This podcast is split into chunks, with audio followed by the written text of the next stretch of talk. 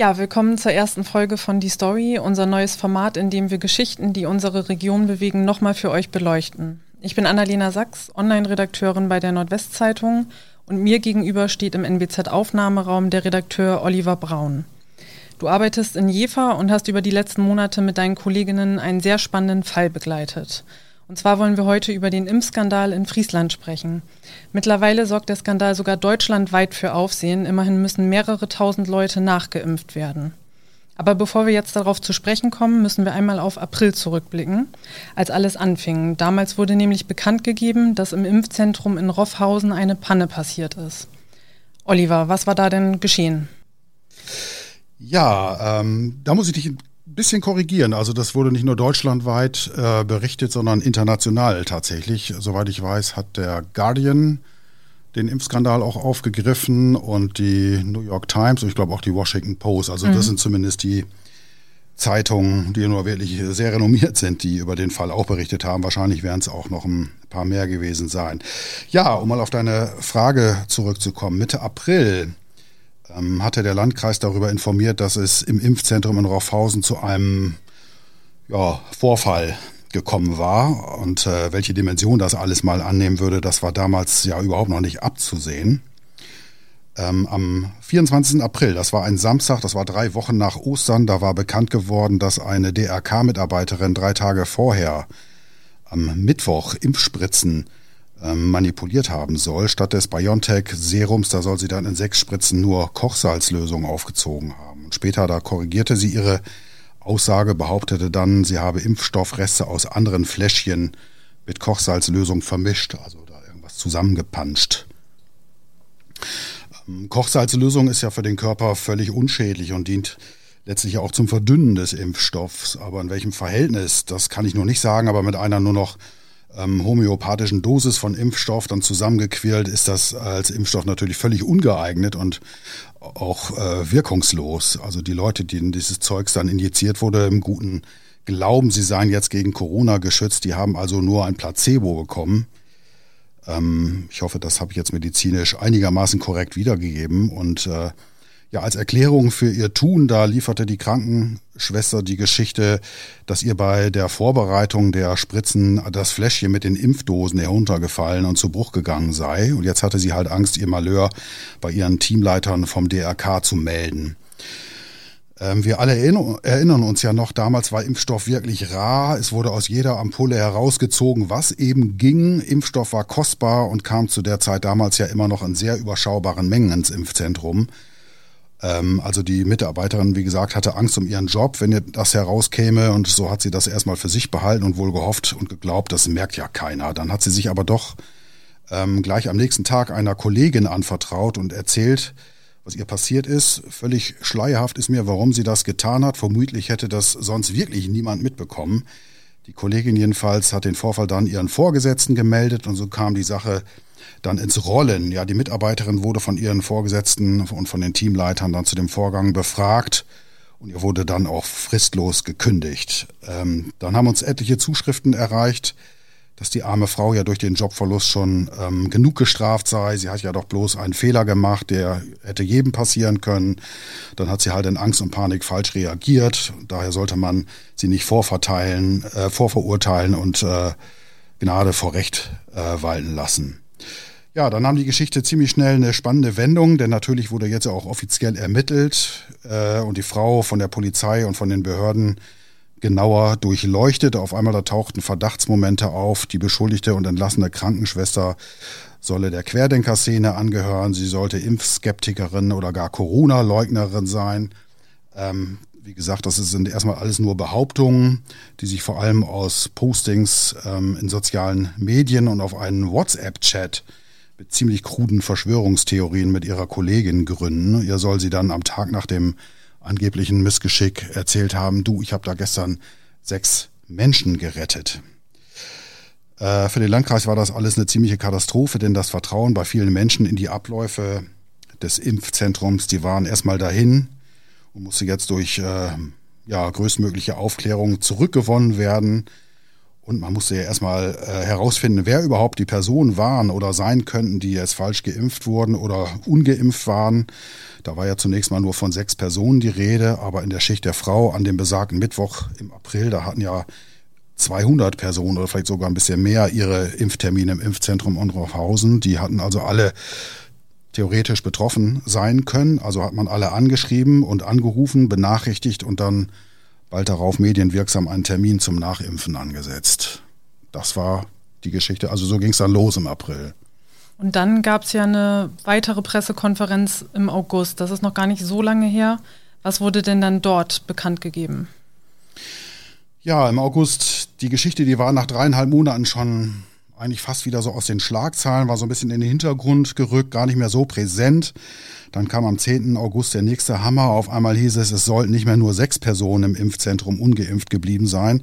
Jetzt war so äh, sogar von über 8.500 die Rede und wenige Tage später dann sogar von mehr als 10.000 Menschen, die im Impfzentrum möglicherweise nur Kochsalz oder eine, ja, ein zusammengepanschtes, was auch immer injiziert bekommen haben. Aus äh, Anhaltspunkt dafür sollen weitere Zeugenaussagen äh, sein, die so zwischen Mitte, Ende Juli bei der Polizei gemacht wurden, sowie dann diese Corona-kritischen Facebook-Kommentare, die die ähm, entlassene Krankenschwester Ende vergangenen Jahres gemacht haben soll und so ja, Corona-kritische Texte, über die sie WhatsApp geteilt hat. Das sind jetzt, wie gesagt, die ganzen Zeugenaussagen, das wurde alles genauer analysiert und da kam man dann auf die hat man dann vermutet, äh, sicherheitshalber, ähm, das könnten tatsächlich wirklich ein sehr, sehr, sehr viel größerer Personenkreis sein. Ja, Landrat, der Landrat, der Leiter der hiesigen Polizeiinspektion, der Präsident des Niedersächsischen Landesgesundheitsamtes und die Vorsitzenden des DRK Kreisverbands Jeverland, die sind dann vor die Presse getreten und haben erklärt, dass im Zuge weiterer polizeilicher Ermittlungen die Polizei jetzt nicht ausschließen könnte, dass im Zeitraum zwischen 5. März und dem 20. April, das sind ja dann, ich glaube, rund sechs Wochen, ne? kommt wohl hin, mhm. äh, weitere Personen mit einer Kochsalzlösung, wenn man so will, geimpft äh, worden sind, also dann eben nicht geimpft wurden. Also alle Personen, die in diesen sechs Wochen und ihre Impftermine in Roffhausen hatten, während die beschuldigte DRK-Mitarbeiterin dort ihren Dienst hatte. Für sie alle konnte nicht ausgeschlossen werden, dass auch ihnen im Impfzentrum in Raufhausen Kochsalzlösung anstelle des Wirkstoffs äh, von, ich glaube, BioNTech, Pfizer ähm, gespritzt wurde. Ja, jetzt herrschte auf einmal für Tausende Ungewissheit. Die maximale Katastrophe war das dann jetzt für den Landkreis. Das gerade mühsam wieder aufgebaute Vertrauen war jetzt vollends dahin. Die Ungewissheit, die war riesig. Der Landkreis, der hatte daraufhin alle betroffenen Personen angeschrieben oder per E-Mail informiert. Natürlich haben wir das auch in den Zeitungen gemacht. Äh, vermutlich werden von denen jetzt die etliche ihre dritte oder vielleicht auch schon ihre vierte Impfung erhalten, angeblich. Aber wer weiß das schon, soll eine dritte Impfung ja auch für diejenigen, die bereits zweimal korrekt geimpft wurden, unbedenklich sein. Aber die bekannten Impfreaktionen, die können ja gegebenenfalls ausgeprägter sein. Ja, um das alles aufzufangen, da konnten sich die Bürger auch in anderen Impfzentren der Region nachimpfen lassen oder auch bei ihrem Hausarzt. Da herrschte zunächst ja auch die totale Verwirrung, ob das überhaupt erlaubt ist, ob das zulässig ist. Das ist jetzt, wie gesagt, alles gut vier Wochen her. Ob inzwischen alle nachgeimpft sind, das ist mir nicht bekannt. Ich denke aber, dass der Großteil der Personen äh, sich gekümmert hat und ich glaube, etwa 1500 haben darauf verzichtet, soweit ich weiß, weil sie anhand heftiger Impfreaktionen davon ausgehen konnten, dass bei ihnen alles in Ordnung war, dass sie dann tatsächlich auch den richtigen Impfstoff äh, erhalten haben und nicht etwa eine verpanschte Kochsalzlösung. Also sprechen wir von ein paar hundert mehr, also so ungefähr 8500, 400, die. Ja, das ist halt wirklich die theoretische, neu. maximal theoretische äh, Menge an Personen, die betroffen sein können. Also so viel werden es mit Sicherheit nicht sein. Das werden meiner Meinung nach sehr, sehr viel weniger sein. Mhm. Aber wie gesagt, das ist alles noch äh, nicht ermittelt. Ja, im April war man ja noch davon ausgegangen, dass es sich nur um eine sehr begrenzte Anzahl ähm, von Personen gehandelt hat, die in dem eng definierten Zeitraum keinen Impfstoff erhalten haben und unter diesen Voraussetzungen konnte mit Antikörpertests als, ja, ich glaube, Hilfsindikator direkt nach der Impfung abgeschätzt werden, ob da eine Person den Impfstoff oder die Kochsalzlösung hatte. Das wurde ja seinerzeit auch schon auf die begrenzte Aussagekraft der Antikörpertests für die Immunität hingewiesen. Sprechen wir nochmal über die Beschuldigte. Was wissen wir denn überhaupt über die Frau? Ja, eigentlich nicht wirklich viel. Also ich kenne ihren Namen. Äh, wir wissen, dass es sich um eine 38-jährige examinierte Krankenschwester handelt. Kann sein, dass sie mittlerweile auch schon 39 ist, das weiß ich nicht. Und wir stehen in Kontakt mit dem Anwalt, der sie vertritt, der aber natürlich auch keine persönlichen Daten äh, oder persönlichen Details zu den Vorgängen an die Öffentlichkeit gibt. Also wir wissen, dass sie aus Wilhelmshaven kommt. Ich weiß auch, in welchem Stadtteil sie wohnt, aber äh, wenn man sich ein bisschen umhört in ihrem Umfeld oder bei früheren Kollegen, dann ergibt sich zwar ein Bild, aber das ist insgesamt noch ziemlich unscharf. Also was ich weiß oder was wir mittlerweile wissen, ist, dass sie ist alleinerziehende Mutter und soll noch im vergangenen Jahr für einen privaten Pflegedienst gearbeitet haben. Kurz vor Weihnachten im letzten Jahr kam sie dann wohl in Schwierigkeiten, als ihr zehnjähriger Sohn ähm, unter Quarantäne gestellt wurde.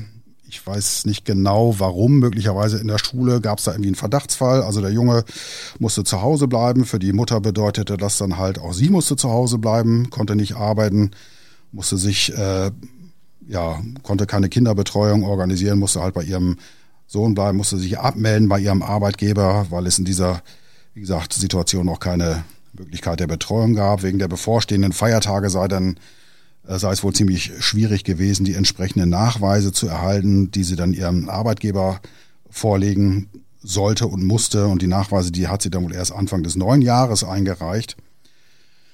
Ähm, was ich so mitbekommen habe oder gehört habe, ist, dass der Chef ihr das wohl nicht so richtig abgenommen hat. Er hat ihr wohl vorgehalten, dass sie über Weihnachten, ja, dass sie bloß einen Grund gesucht hat oder irgendeinen Vorwand, um über Weihnachten frei zu machen und nicht zu arbeiten. Hat er dann wohl gekündigt. Das Ganze zog dann ähm, eine automatische Sperre beim Arbeitsamt nach sich. Das wiederum heißt natürlich, Geld wird knapp. Ist ja auch alles ziemlich beklemmt und eine ziemlich belastende Situation. Und äh, eine Bekannte soll ihr dann wohl geraten haben, dass im Impfzentrum dringend Leute gesucht werden. Da könnte sie sich ja mal bewerben. Das hat sie dann ja wohl auch gemacht und hat dann den Job auch bekommen. Ja, und angeblich will sie keineswegs äh, Corona-Leugnerin sein. Sie nimmt äh, was so zu hören war, will sie aber nicht alles kritiklos hingenommen haben, hatte Zweifel wohl auch am Erfolg und an der Wirksamkeit der Impfkampagne und von diesen ganzen Verschwörungsplattformen. Da will sie angeblich noch nie gehört haben. Also insgesamt noch alles sehr schwammig. Nichts jedenfalls, das eine, die eine Theorie bestärkt oder entkräftet. Also das ist noch sehr, ja, sehr unklar alles, was man über die Frau weiß. Bis auch, wie gesagt, so ein paar persönliche Dinge möglicherweise. Aber ähm, ja, sie selber schweigt, sagt nichts. Also wenn, dann kriegt man das halt nur über den, über den Anwalt ein bisschen was zu erfahren oder wenn man ja halt mal in ihrem Umfeld beim DRK, wenn man sich da mal so ein bisschen durchfragt und dann ja so das Netz so ein bisschen enger webt um sie herum, ja. Kann man denn schon überhaupt sagen oder andeuten, ob es jetzt wirklich ein Unglück war oder ob es geplante, gezielte Sabotage von ihr war? Lässt sich da schon was vermuten? Ja, völlig unklar. Weiß ich überhaupt nicht. Das ist im Moment wohl nur, weiß das wohl nur die Beschuldigte allein. Äh, aber wie gesagt, die beharrt über ihren Anwalt auf der Version, dass es sich um ein einmaliges äh, Missgeschick gehandelt hat und über den Vorfall vom 21. April hinaus, den sie vor der Polizei wohl eingeräumt hat. Darüber hinaus gibt es halt laut ihrer Aussage nach keine weiteren Fälle, in denen sie Impfstoffspritzen äh, Spritzen manipuliert hat. Also was wirklich passiert ist, das ist bis heute nicht so ganz klar. Also sie behauptet, eine Ampulle sei ihr zerbrochen und aus Furcht um einen nochmaligen Arbeitsplatzverlust hat sie dann sechs Spritzen mit BioNTech-Resten und Kochsalzlösung vermischt. Dazu muss man ja wissen, so ein Impfstofffläschchen, das besteht ja nicht aus so dünnem Glas wie etwa ein Reagenzgläschen oder so ein Reagenzglas. Das ist auch so ein Spezialglas. Ich glaube, Borosilikatglas ist das, äh, woraus so diese Impfstoffampullen ähm, sind. Das ist ein Glas, das den Austausch von Fläschchen und Flüssigkeit wohl am besten unterbindet. Das ist ziemlich stabil, sehr temperaturresistent. BioNTech muss ja, glaube ich, gekühlt werden bis minus 70 Grad. Also es mhm. ist schon spezielles Glas und das zerbricht auch nicht so schnell. Auf jeden Fall wohl nicht, wenn man es von einer Arbeitsplatte, wie hoch ist so eine Arbeitsplatte in einem Labor? Ein Meter, ein Meter zwanzig, vielleicht eher weniger. Also wenn es da runterfällt und auf den Boden fällt, äh, vielleicht bestenfalls, wenn man es mit voller Wucht auf den Steinboden wirft, kann sein, dass so eine Flasche dann kaputt geht. Das ist wohl möglich, aber wie gesagt, wenn man es nur wegwischt und es fällt einem so aus der Hand, dann glaube ich eher nicht. Zumal ja so eine Impfampulle ja auch relativ leicht ist. Also da kommt ja kein Gewicht, was richtig auf den Boden knallt. Da sind ja wirklich nur ein paar Gramm. Also da gehört schon einiges dazu, um so ein Glas zerspringen zu lassen.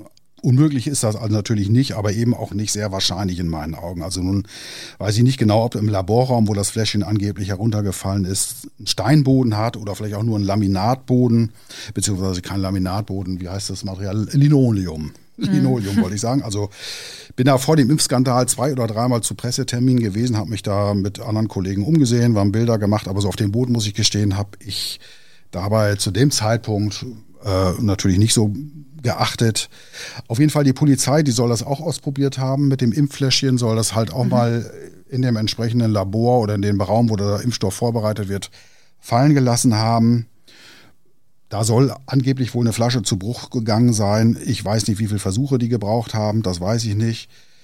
Äh, hinzu kommt ja auch ein Zeugen dieses Malheurs vom April. Den gibt's ja nicht und niemand im Impfzentrum Roffhausen, der hat ein zerbrochenes Injektionsfläschchen überhaupt zu sehen bekommen. Bei der Rückgabe, da fehlte wohl auch keine leere Impfstoffampulle.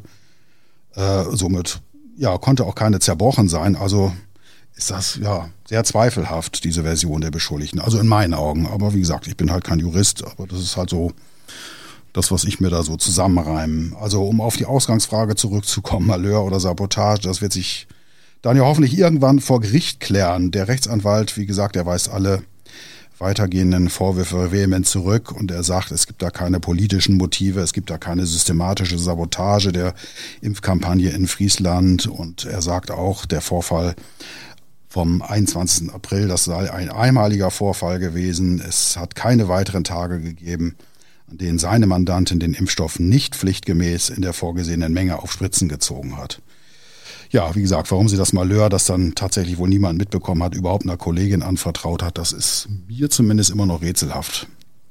Und diese Kollegin, äh, der sie das anvertraut hat, das ist ja auch eine weitere Akteurin, jetzt in dem Fall eine, also die offizielle Zeugin, ne? kann man schon sagen. Also die Hauptbelastungszeugin in dem Impfskandal, das ist eine Arbeitskollegin, die zusammen mit der Beschuldigten zum DRK-Team gehörte. Auch sie hat sich übrigens einen Rechtsanwalt genommen, zum einen hat sie ja nicht nur den Vorfall vom 21. April gemeldet, sondern sie hat sich auch deshalb einen Anwalt, Anwalt genommen, weil ihre Meldungen offenbar nicht ernst genommen wurden und verschleppt wurden. Das sagt zumindest der Anwalt der Zeugin. Also die will ihre Vorgesetzten beim DRK schon drei Tage vor dem Vorfall am 21. April darüber informiert haben, dass ihr das Verhalten und die Aussagen ihrer Kollegin sehr merkwürdig vorkommen. Die äh, dann später beschuldigte Krankenschwester, die Herr Soll sich nicht äh, hat impfen lassen wollen, stattdessen Verschwörungstheorien verbreitet. Ähm, und äh, seine Mandantin, also der Zeugin, sei verärgert und, und sehr betrübt, weil sie von einem einmaligen Vorfall am 21. April ausging. Das hätte man aber alles verhindern können, wenn man, wie gesagt, am 19., drei Tage vorher schon reagiert hätte. Ja, am Wochenende zuvor, da hat sie ähm, ihr die später Beschuldigte mehrere WhatsApp-Nachrichten wohl geschickt, so sagt es jedenfalls die Kollegin. Das war wohl ziemlich irres und sehr, sehr wirres Zeugs, wonach Bundeskanzlerin Angela Merkel, die soll wohl ermordet und durch ein Double ersetzt worden sein. Microsoft-Gründer Bill Gates trinkt Kinderblut. Völlig wirres Zeugs, völligen Blödsinn. Und die Kollegin, die hat sich von diesen Mails, äh, von diesen Chats, äh, von diesen äh, WhatsApp-Nachrichten belästigt gefühlt. Wie gesagt, das äh, war alles so an dem Wochenende und dann am nächsten Arbeitstag, das war dann halt der, der Montag, der 19. April, da hat sie sich dann an ihre Teamleitung gewandt und gemeldet, dass es offenbar eine Querdenkerin im Impfteam gibt. Aber bis Montagabend äh, ist da nichts passiert und da hakt sie dann nochmal nach. Und dann hat man ihr wohl versichert, dass der DRK-Geschäftsführer sich dann am nächsten Tag, also am Dienstag, darum kümmern wollte. Da geschah aber wohl auch nichts. Dann ging sie wohl am Dienstagabend drittes Mal äh, zu ihrer Teamleitung, fragte nach, warum nichts unternommen wird. Und da hat man wohl auch so ein bisschen das nicht so ganz ernst genommen. Oh, wollen wir mal nicht so einen Hermann draus machen, das wird schon nichts sein. Und also man hat sie nicht ernst genommen, abgewimmelt und ja, dann äh, kam es zu diesem arbeitsfreien Mittwoch. Das heißt, die Zeugin hatte an diesem Tag frei. Und da soll dann die Krankenschwester ähm, ja diese Spritzen manipuliert haben und dann am nächsten Tag, am 22. der Zeugin berichtet haben, dass sie äh, am Vortrag diese äh, an den Impfspritzen Kochsalzlösung aufgezogen hat und die eingeweihte Kollegin, die ist natürlich völlig verunsichert, weil sich offenbar weiterhin nichts getan hat. Sie leitet die WhatsApp-Nachrichten äh, WhatsApp dann vom Wochenende aufs Diensthandy äh, vom DRK weiter Ähm, dazu soll dann der Geschäftsführer ausgesagt haben, dass man den Zusammenhang überhaupt nicht hätte herstellen können, dass man gar nicht gewusst hätte, was das jetzt soll. Dabei soll wohl der DRK-Chef wegen der Mitteilung der Mitarbeiterin schon am Dienstag im Impfzentrum gewesen sein, als dann am Freitag, also nochmal wieder ein paar Tage später, immer noch nichts passiert ist. Da ist die Zeugin dann ähm, am Tag darauf nochmals zur Teamleitung gegangen und hat dort äh, mitgeteilt, dass sie sich jetzt an die Polizei wenden wird. Und äh, ich glaube, die Polizeidirektion in Oldenburg, die hatte dann ja auch schon Mitte August äh, nicht schon, sondern hat dann letztlich Mitte August die Ermittlungen an sich gezogen und die Ermittlungsgruppe Vakzin gegründet, um da insgesamt wohl auch mehr Druck aufzubauen. Das sind aber ja schon heftige Anschuldigungen gegenüber des DRKs. Mhm. Welche Rolle spielt denn das DRK überhaupt in der ganzen Geschichte? Wie äußern die sich dazu? Also das DRK ähm, war Betreiber des Impfzentrums im Auftrag des Landkreises Friesland, der wiederum Träger ist. Und das DRK, das muss ich zunächst mal den Vorwurf gefallen lassen, ja, sehr lange untätig gewesen zu sein und das alles nicht ernst genommen zu haben. Offenbar blieben ja die Hinweise der Zeugin von dem merkwürdigen Verhalten und die kruden Mails und Chats ihrer Kollegin tagelang folgenlos. Also die DRK-Leitung, der sah da offenbar keinen Anlass, irgendwie zu reagieren. Und ernst genommen hat dann die Angaben der Frau schließlich wohl erst ähm, der ähm, Uwe Nitsche vom Landkreis eingesetzter Leiter des Impfzentrums. Der hatte sofort wohl die Beschuldigte, die Teamleitung und die Zeugin zusammengerufen und äh, die Beschuldigte dann zur Rede gestellt. Die soll dann nach einigen Zögern äh, die Sache schließlich zugegeben haben. Ja, und von der angeblich heruntergefallenen Ampulle war bis dahin noch gar nicht die Rede gewesen. Die Version, die hat sie dann wohl erst ein bisschen später erzählt. Ich vermute erst, als sie sich da mit ihrem Anwalt beraten hat. Ja, andere Kollegen ähm, aus dem äh, inzwischen ja abgezogenen DRK-Impfteam, die bestätigten dann dem Anwalt, dass es diese Ampulle, die alle ja mit Chargennummern versehen äh, sind, überhaupt nicht gegeben hat. Zudem habe es im DRK-Impfzentrum wohl eine ziemlich offene Fehlerkultur gegeben. Also es sei von Anfang an kommuniziert worden, dass man sich da keine Sorgen machen müsste, wenn da mal was schief geht. Und für die Beschuldigte hätte es eigentlich überhaupt keinen Anlass gegeben, ihr Missgeschick wie ein fallen gelassenes Impfstofffläschchen zu vertuschen. Vor zwei Wochen, da gab es dann ja den dritten Teil, wenn man so will, in dem Impfskandal. Ähm, die Ermittlungsgruppe Vakzin, die hat äh, ja, wenn man so will, ganz nebenbei Hinweise auf einen vermeintlichen Abrechnungsbetrug ermittelt und die Geschäftsstellen des DRK-Kreisverbands und des Impfzentrums und wohl auch die Privatwohnungen von fünf DRK-Verantwortlichen äh, durchsucht. Was da dran ist, ist ebenfalls noch nicht geklärt, äh, denn es geht da offenbar um, ich sag's mal ein bisschen salopp, so um läppische 2000 Euro. Also ich glaube nicht, dass sich da jemand bereichert hat und von Geldgier wieder manche behaupten, finde ich, kann man da eigentlich auch nicht reden. Vermutlich wurde da ja, vielleicht ein bisschen geschlampt bei der Abrechnung mit dem Landkreis, etwas großzügiger aufgerundet. Also ja, mit den Falschimpfungen und den Vorwürfen an die Krankenschwester hat dieser Vorwurf jedenfalls überhaupt nichts zu tun. Das ist, wenn man so will, ein Beifang. Wenn man, so kann man es vielleicht sagen, der da irgendwie nebenbei mit ähm, bei den Untersuchungen irgendwie mit aufgefallen ist und dem man jetzt nachgeht. Also ja, auf jeden Fall war für den Landkreis äh, jetzt mit dieser Geschichte das Maß endgültig voll. Ähm, der hat jetzt dem DRK dann am selben Tag noch gekündigt. Und seitdem betreiben jetzt die Johanniter die Einrichtung. Mhm. Ja, bleibt auf jeden Fall spannend. Wir alle sind sehr, sehr gespannt, was jetzt so die weiteren Ermittlungen ergeben. Also wie gesagt, Sabotage oder äh, Vorsatz oder Unglück ist alles noch unklar. Jetzt dieser vermeintliche Abrechnungsbetrug ist auch noch nicht geklärt. Also da wird noch viel, ja, viel zu berichten sein, nämlich an in den nächsten Wochen. Mal sehen, was da alles zutage kommt. Ähm, das klingt ja nach also wirklich sehr spannenden Wochen, die da zurückliegen äh, für euch in der Redaktion. Wie ist das denn für dich und auch für deine Kolleginnen gewesen, persönlich so einen so einen Fall zu begleiten? Das hat man jetzt ja auch nicht alle paar Wochen in, in Friesland. Nee, das ist jetzt tatsächlich eine Geschichte, die seit einem guten halben Jahr uns immer wieder bindet, immer wieder ähm, fesselt auch. Also wie gesagt, meine Kollegin Melanie Hans, Rahel Wolf, die arbeiten ja auch sehr, sehr maßgeblich daran. Und äh, ich habe jetzt auch mich ein bisschen reingearbeitet in das Thema.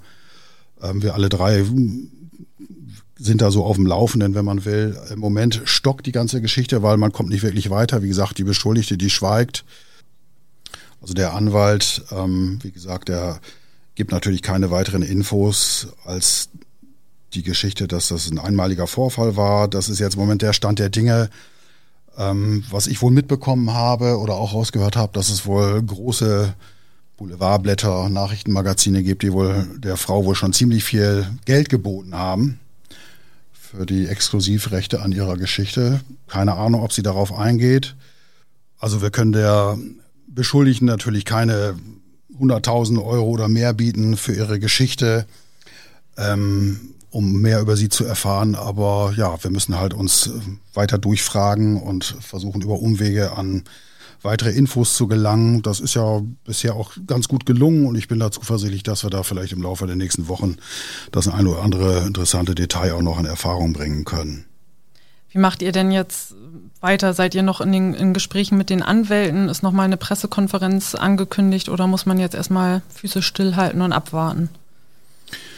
Ähm, angekündigt ist, äh, ist aktuell nichts. Ich denke, wenn die Behörden, die Ermittlungsbehörden neue Ansätze oder neue Hinweise haben, die dann wirklich relevant sind, dass sie sich von sich aus erstmal melden. Aber wir haben den Fall natürlich bei uns äh, im Blog und ähm, haken da immer mal wieder nach, wenn wir Dinge erfahren oder mitbekommen, abprüfen beim Anwalt, bei den beiden Anwälten, sowohl bei den Anwalt der Beschuldigten als auch beim Anwalt der Zeugen. Wir stehen ja mit beiden in lockerem Kontakt, wenn man so will. Und äh, da hakt man da mal nach und fragt mal nach, ob der an der Version was dran ist oder ob an dem Detail, ob das stimmt und was er dazu sagen kann. Also da sind wir auf jeden Fall immer dabei und sammeln einfach weitere Infos und werden die dann natürlich auch äh, zu gegebener Zeit, wenn es dann soweit ist, veröffentlichen, natürlich.